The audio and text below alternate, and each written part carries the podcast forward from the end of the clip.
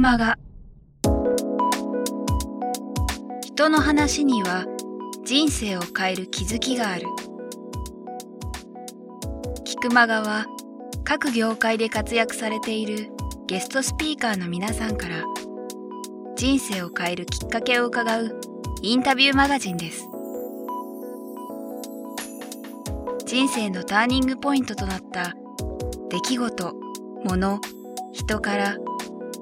日々大切にしている習慣や考え方などについて毎月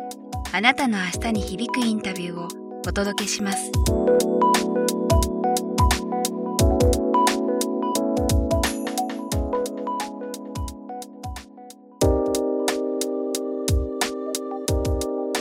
制作期間、まあ、何をもってして制作期間ってはい、監督の基準でいいんですけど、はい、どのくらいかかってるんですかね？これねもう本当に勉強し始めたのが311になった年2011年の秋頃からで、はい、その年いっぱい本当映画にしようと思わずに、うん、まあこんな商売してるので興味持ったことは調べるので図書館行ったり、うん、えー、それこそ小出先生の本を読んだりして行ってそのうちにまあこれはちょっと何とかしなきゃいけないなと思って、うん、えー、翌年ですよね。ですから2012年の頭から映画やるぞって決めてからほぼ1年ですね準備期間は。それって普通に考えたら短いまあそうですよね、えー、でまあ早く作らなきゃいけないってことが一つあったのと、それと安く作らなきゃいけないっていうのがあったのでうん、で通常3000万あれば3週間ロケができるんですけど、うん、3週間もやってられないっていう、だから10日間約半分でやる。それで1000万ですればなんとかできるんじゃないかなっていうのでそれと早くやらないとやはりっていうことで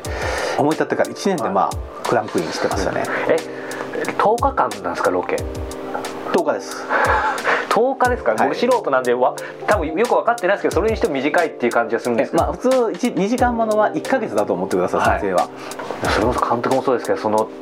手伝ってくれてるスタッフっていうのはみんなその心意気とか監督がやっぱり窮地の中か分かんないですけどそういうメンバーやっぱ揃えたんですいやあの、ね、それはねとっても感謝するところで、うん、えー、決してスタッフキャストは反原発に賛同してくれた人たちではないんです。あそうなんですえー、でもちろんあの、ね、山本太郎さんなんかは、うん、やはりその原発のことを考える映画っていうことで関心を持ち注目をしてくれたんですけれども、うん、えー、そういう人ばかりじゃなく、えー、まああの何本も仕事してる人間は太田監督が撮るならどんな作品であろうがやりますよって言いますしである人たちはやっぱシナリオが素晴らしいから、うん、ですからこれ本当に、えー、反原発がテーマではなく、うん、家族の幸せとは何かっていうのを描く映画。その題材が原発事故なんですよ。という形なんでそこの部分に賛同してくれてるやる、うん、でいうとそれとまたさっきのもうあの出演者の方々あの地元の方と一緒ですけど、うん、やっぱり何かあの自分たちにもできないだろうかっていう、はい、で福島のことを考えるあの福島のことを忘れないっていうことってやっぱりすごく大切だしやっぱり多くの方が思っていること。それを自分は映画スタッフだから、うん、役者だからそれにその映画に携わることで何か役に立てないかと思ってくれた方がスタッフキャストにも多かったんだと思いますね。でもそれキャストっていうところではない、まあ、そういう意味ではその普段当然常に原発作品だけでやってる方当然いらっしゃるわけで、はい、さっき監督がおっしゃってたその、まあ、あえてリスクって言い方をしますけど、はい、そういうのが今後つまり例えばあの俳優さんはもう原発映画で例えばその色がついたから、はい、っていうこともありうるわけですよね、可能性としてはゼロじゃないわけですよね、でもそういう中でやっぱりその監督の今おっしゃってたその、ね、作品そのものを評価してくださったりそのやっぱり原発のことだったりだからそこら辺ってやっぱ嬉しいですよね。うんそうですね、うん、でそれと同時にやはりこんな多くの人たちが、うん、えー、福島のことや子どもたちのことを考えてるっていうそれをやっぱり感じましたね。はいで特に、えー、やっぱり芸能界の人たちっていうのはそういう原発の絵が出るだけでも、今おっしゃられたようになんか色がついたとか、あいつは反原発じゃないかとかっていうレッテルを貼りがちですから、それによって仕事がなくなるかもしれないっていうそういうリスクがあってですから本当にあの原発の映画だから出られませんって役者さんもたくさんいらっしゃいました。あやっぱ実際は、ね、でね実際あの原発ね賛成であろうが反対であろうがドラマも映画もね他ほとんどないわけで。うんやはりっていうことも作る方自体がやはりそれができれば作らずに済ませたいっていうことだと思うのでね、ですから当然役者たちもやはり出たくない、スタッフでもあの関わりたくないっていう人間もたくさんいました。実際ねその、まあ、制作が本当に決まったところからブレること当然なかったと思うんですけど途中でやっぱりその最初のうーんなんだろう、まあ、お金集めというかそういうこととか、まあ、いろんなそのハードルいっぱい、まあ、その後もあったと思いますけどそこら辺でブレるとかああやっぱ無理かなとか思って諦めそうになったことはなかったですか？えー、っとね、無理無理あの、まあ、それねよく聞かれるんですけれどもね、うん、あの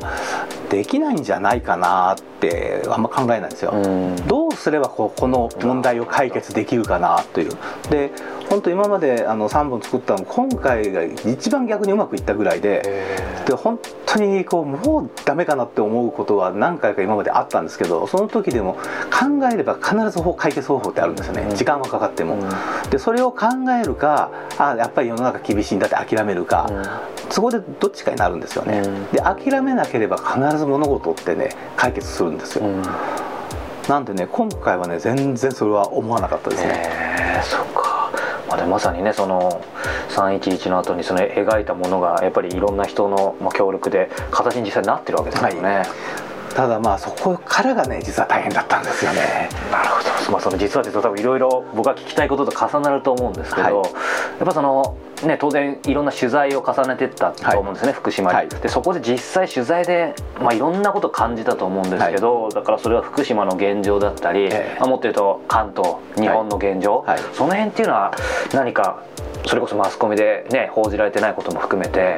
何か教えていただけるとありがたいな、えー、そうですね。本当になんかいろんな伝えられてないことがありすぎるのであのそれを何をどう伝えるかっていうですから2時間やっぱり映画いくら、えー、自分が撮りたい映画だからって3時間4時間の映画撮っても見てもらえないのでやっぱり2時間が限度だと思うんですよね、うん、その中にどれだけ詰め込められるか。詰め込みすぎると今度は伝わらなくなってしまう、ね、考えて本当のスクープ的なことっていうのは今回は何も入れてないんです、うん、誰もがご存知のことテレビで見た新聞で見たっていうことをまず基本、うん、えー、に描いてますね、でうんただそのレベルだとしてもやっぱりそれすら知らない方がたくさんいる、うん、例えばあれですねあの福島の子どもたちは鼻血をよく出していたって言われますよね、でそれ言われてネットなんかで見てああそうなんだと思ってると新聞なんかであれがデマだ。そんなことはないとか、あるいはまた同じツイッターでそんなデマ振りまいてるやつは許せねえ。俺は見たことないと、何が本当かわからないんですよね、でも僕自身あのあのいろんな方に聞いたり話をしてみると実際やっぱたくさんそういう方がいらっしゃるやっぱりそうなんですか、えー、でそれどころか福島どころかそれこそ静岡県でもあの、えー、爆発事故の後鼻血を出した、うん、あるいはうがいをしたらあの血があの混じってたっていう方が何人もいらっしゃって、うん、つまりあの当時デマだと言われていたことが実は真実だったことがたくさんありましたね。うんだからまさにそこあるってことですね。あとは実際だから最近報道されてないですけどね。当然その向こうでの水産物はどうなのかとか、はい、野菜どうなのかとか、その辺とかもいろいろ取材ってどのくらいの期間どういう感じで？えー、っとね僕のそのなんていうかなあのやっぱりノンフィクション小説を書くわけではないので、うん、えー、っとある程度そのなんていうかなあの実態をこうあの切り込むっていうことよりも、はい、あの何がそこで起こっていたかその人たちのどういう気持ちだったかっていうことが大事なので、うん、えー、それとあの代表的なものでないといけない、はい、特殊な例ではいけないっていう、うん、でそういうことなのでそんな長期間例えば1年福島に住んで取材したとかっていうふうな、うん、えー、取材の仕方ではないんですけれども、だから何よりも大切なのはやっぱりあのその事実を伝えるっていうこと以前に、その人たちが地元の当事者がどういう気持ちだったのかっていう、あのことを伝えることの方が実は映画では重要なんですね。っていうのはあのテレビや新聞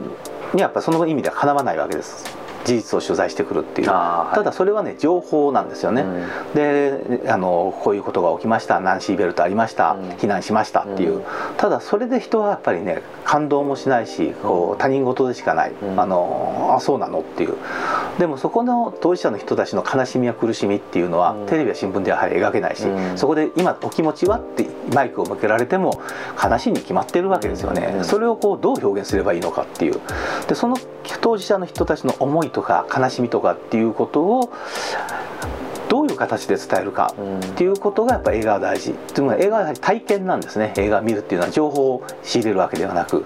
ですからあの、ね、恋愛ドラマを見れば、ね、主人公と同じに恋をして失恋してドキドキしてこう辛い思いをする。暴言者を見たらハラハラドキドキするっていう。同じように今回のこの「朝日のあたりへ」っていう映画を見てもらった時にその、ね、出演者のあの原発事故に巻き込まれた家族と同じように悲しみや苦しみをあの共有するっていう、はい、そのためにやっぱり福島の方々の思いっていうことの方が、えー、僕の場合は重きを置いて取材させてもらいました、ね、その思いっていう例えば実際も取材してみてまあ一言にはいないでしょうけど、はい、どんなものを感じたかとか。もう本当に、えー、で皆さん決して話がうまい方ばかりではないですしあのなんですけど、まあ、まあ、とにかく言葉は重いですよね、うん、もう聞いているだけであの何度も泣きそうになりますしこちらがもう言葉が続かなくなるんですよね。うん、っていうのはやはり本当に究極の不幸っていうものと対峙してきた人たちの言葉っていうのはもう本当胸に突き刺さりますし、うん、反論の余地がないっていう、そういう思いもうそれでやはり多くのことを感じますよね。で本当車乗ってもう何が起きたかわからないけどとにかく避難しろって言われて持てるものだけ持っていくけどガソリンはもうあと少ししかないで道はずっともう車が並んでいて進めなくなってしまうっていうそういう中であのどこに逃げていいかわからないっていう本当にパニック映画でしかありえない状況ですよね。でそしたらこうなんかあのあそこのスタンド空いてるらしいぞって噂が言ってて、それが、えー、日本海側のあの町だからとかってとりあえずそっち行って、でもそっち行ってももしかしたらそっちも大変なことになってるかもしれないわけですよね。もう情報が錯綜して全然わからないわけですから。そういう話聞くと本当に大変だなっていうのは分かるしうわもう本当に辛い話だと思いますけれどもやっぱりもう圧倒的なもう圧倒されるだけなんですよね。うんうん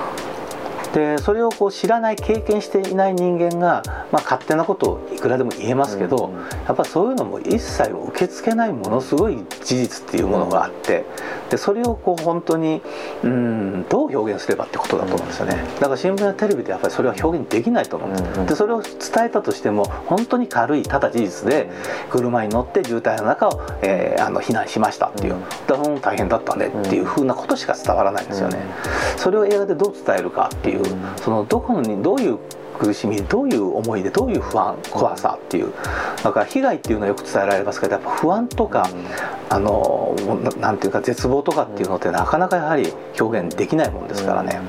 うん、それをやっぱり聞いていてお話伺ってね、もう絶望とか大きなもう本当にのしかかるような不安、うん、そこがやっぱ一番強く感じましたね。今ね監督がおっしゃってまさにその、えー、監督体験とか、はい、それを、えーとまあ、事実だけを伝える、えー、その普通のマスメディアでは難しいって話ありましたけどただ実際例えばその俳優さんたちも、はい、えー、直接は体験してないわけで、はい、それをいかに、まあ、俳優さんの技量とか思いにもよると思いますし監督がその当然俳優さんみんなは取材してきてるわけじゃないと思うので。監督からその俳優さんに何らかの形で伝えて俳優さんたちがまたその自分たちの、えー、役者としての力でその映画に投影するっていうこの辺っていうのは何かどうやったのかなというそこがねあのそこからはね、えー、映画論なんですよ。えーえーつまり、えー、原発事故でなくてもあの実際にまあ太平洋戦争であろうが、うん、あのそれがあの架空の SF 物語であろうがやはりそれをリアリティに持って伝えるっていうことにはどうするかっていうことなんですよね。はい、ですから、えー、その中でね今回一番やっぱり大きな役割を果たしたまさに今言われた俳優。で俳優っていうのは別に取材もしないですし、うん、えー、なんですけれどもやっぱ彼らがすごいのは感じる力と表現力なんですよ。うんですから僕必ず撮影の前にその地元の例えば今回5歳だったので5歳の、えー、名物っていうか、まあ、産物でいちごがあるんです。まさにいちご農家の話なんですけど、い。ちごそれからあの、まあ、浜名湖があるので、えー、佃煮とかそういう地元のものを買ってきた俳優にお土産に持って行って、うん、これ宿題ですから食べてくださいねって言うんですよ。で浜松の時はうなぎパイ持ってったりとか、うん、でそうすることで役者さんってすごいのはこれってどういう人が作ったんだろうなとかどんな思いで作ったんだろうな甘いよなこのいちご美味しいよなっていうのを東京のいちごと何が違うんだとか、はい、でそういうことをねやはり常日頃考えてこうその職業の人をこう道歩いてても役者さんってあの人はどういう職業なんだろうと考えてるって、もうそればっかりやってる人たちなんですね。だから感じる力がまずものすごくあるし観察の力ある。だから佃煮食べて何してもでこういう街なんだろうそうなんだ。で写真を見せるこういう街ですよっていう。それから原発についてまず勉強してもらう、で福島の避難している方のお話を聞いてもらう。とかしている中で彼らはそう考えて、もうそれを演じるっていうよりもやっぱすごい役者さんっていうのはそれをもう体現するというかなりきってしまうんですよね。だからあの本当にあのもちろんその前にそれができる役者を選ばなきゃいけないんですよね、うん、あのただかっこいいだけの役者さんとか可愛いだけではいけないんで、でその役者をまずあの家族4人は絶対できる人じゃないといけないっていうのを選んで、で、えー、勉強してもらい、というところからあのもうそこまでいくとね役者さんほっといてもねやってくれるし言わないことまでやっぱりいろいろ考えてやってもらう、うん、例えば映画の中であのお母さんが長女を連れてあのあの一時帰宅で物を取りに行った時に2階でもう長女が取り乱しても私はもう放射能ね高いところなんで避難しなきゃいけないものだけ取って帰らなきゃいけないの私はもう帰らないここうちだからっていう時にあのお母さんが殴りますよね、うん、であのこんなところにいたら死んじゃうのっていう。であのセリフも実はないんですよには。そうなんですか、えー、逃げなきゃ死ぬのって言うんですよ。であれはやはりあの斎藤智子さんって役者さんが、はい、もう本当にあの娘さんがいらっしゃる。だからもう本当にその相手役の平沢泉さんの演じる茜がもう娘に思えてここで連れ出さなければこの子が、ね、病気になって大変なことになるっていう時に考えずに思わず逃げなきゃ死ぬのって言ってしまったっていう。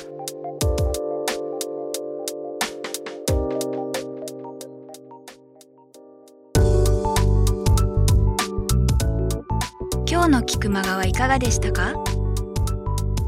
鳥越俊太郎さんや渡辺美樹さんら過去にお届けした120人以上のインタビューはすべてウェブサイトから無料でお聞きいただけます。URL は k i q m a